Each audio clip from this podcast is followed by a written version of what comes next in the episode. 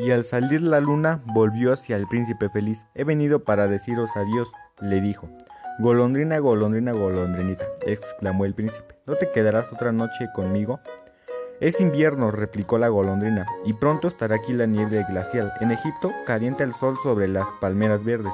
Los cocodrilos acostados en el barro miran perezosamente a los árboles.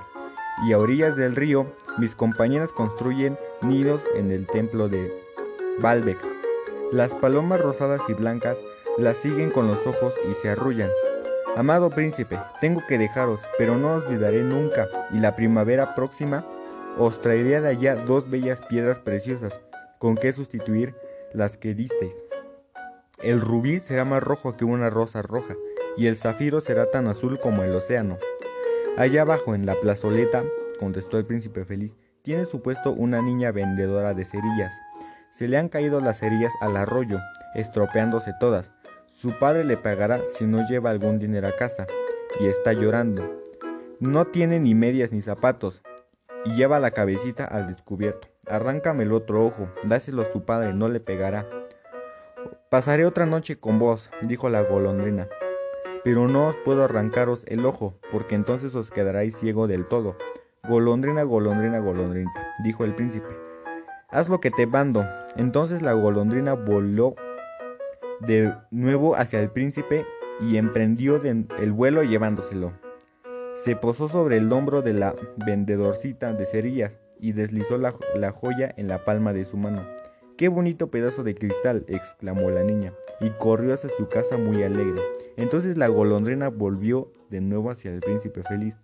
Ahora estáis ciego, por lo que me quedaré con vos para siempre. No, golondrina, dijo el pobre príncipe, tienes que ir a Egipto. Me quedaré con vos para siempre, dijo la golondrina, y se durmió entre los pies del príncipe. Al día siguiente se colocó sobre el hombro del príncipe y le refirió lo que había visto en países extraños. Le abro lo que ibis rojos que se sitúan en las largas orillas del río Nilo y pescan a picotazos peces de oro. De la esfinge, es tan vieja como el mundo, vive en el desierto y no y lo sabe todo.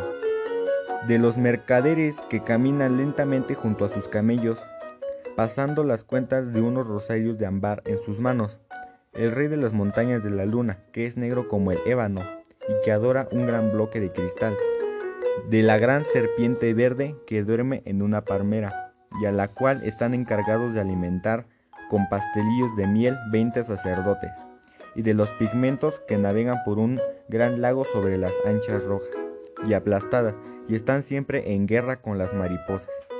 Querida golondrinita, dijo el príncipe, me cuentas cosas maravillosas, pero lo más maravilloso es lo que aún soportan los hombres y las mujeres. No hay misterio más grande que la miseria. Vuela por mi ciudad, golondrinita, y dime lo que veas. Entonces la golondrinita voló por la gran ciudad y vio a los ricos que festejaban de sus magníficos palacios, mientras los mendigos estaban sentados a sus puertas. Voló por los barrios sombríos y vio las pálidas caras de los niños que morían de hambre, mirando con apatía las calles negras. Bajo los arcos de un puente estaban acostados dos niñitos abrazados uno a otro para calentarse. ¿Qué hambre tenemos? decían. No se puede estar tumbado aquí, les gritó un guardia, y se alejaron bajo la lluvia. Entonces la golondrina reanudó su vuelo y fue a contar al príncipe lo que había visto. Estoy cubierto de oro fina, de oro fino, dijo el príncipe. Despréndelo hoja por hoja y dáselo a mis pobres. Los hombres creen que siempre el oro puede hacerlos felices. Hoja por hoja arrancó la golondrina, del oro fino hasta que el príncipe feliz quedó sin brillo ni corteza. Hoja por hoja lo distribuyó entre los pobres, y las caritas de los niños se tornaron nuevamente sonrosadas, y rieron y jugaron por la calle. Ya tenemos pan, gritaban. Entonces llegó la nieve y después de la nieve el hielo. Las calles parecían empedradas de plata por lo que brillaban y relucían. Lagos carambanos semejantes y a puñales de cristal prendían de los tejados de las casas. Todo el mundo se cubría de pieles y los niños llevaban gritos rojos y patinaban sobre el hielo. La pobre golondrinita tenía frío, cada vez más frío, pero no quería abandonar al príncipe. Le amaba demasiado para hacerlo. Picoteaba las migas de la puerta del panadero cuando éste no la veía e intentaba calentarse batiendo las alas. pero al fin sintió que iba a morir. No tuvo fuerzas más para volar una vez más sobre el hombro del príncipe. Adiós, amado príncipe, murmuró. Permitid que os bese la mano. Me da mucha alegría que por fin vayas a Egipto, golondrina, dijo el príncipe. Has permanecido aquí mucho tiempo, pero tienes que besarme los labios porque te amo. No es Egipto a donde voy a ir, dijo la golondrina. Voy a ir a la morada de la muerte. La muerte es la hermana del sueño, ¿verdad? Y besando al príncipe feliz en los labios, cayó muerta a sus pies, el mismo instante que sonó un extraño crujido en el interior de la estatua, como si se hubiera roto algo. El hecho es que la coraza de plomo se había partido en dos, realmente hacía un frío terrible. A la mañana siguiente, muy temprano, el alcalde se paseaba por la plazotea con dos concejales de la ciudad. Al pasar junto al pedestal, levantó sus ojos hacia la estatua. Dios mío, exclamó, qué andrajoso parece el príncipe feliz. Si está verdaderamente andrajoso, dijeron los concejales de la ciudad que eran una simple opinión del alcalde, y llevaron y levantaron ellos mismos la cabeza para mirar la estatua.